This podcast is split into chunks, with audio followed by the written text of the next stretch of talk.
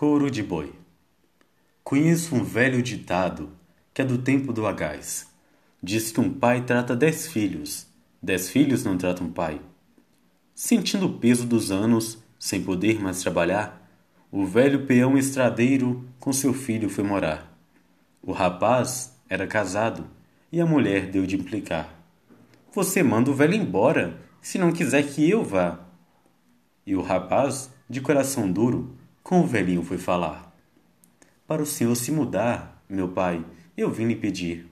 Hoje, aqui da minha casa, o senhor tem que sair.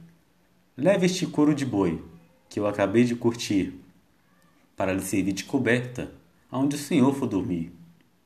O pobre velho calado pegou o couro e saiu. Seu neto, de oito anos, que aquela cena assistiu, correu atrás do avô e seu paletó sacudiu. Metade daquele couro, chorando, o neto pediu. O velhinho, comovido, para não ver o neto chorando, partiu aquele couro no meio e para o netinho foi dando. O menino chegou em casa e seu pai foi lhe perguntando: Para que você quer este couro que o seu avô ia levando?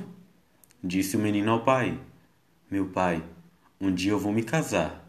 O senhor vai ficar velho e comigo vai querer vir morar.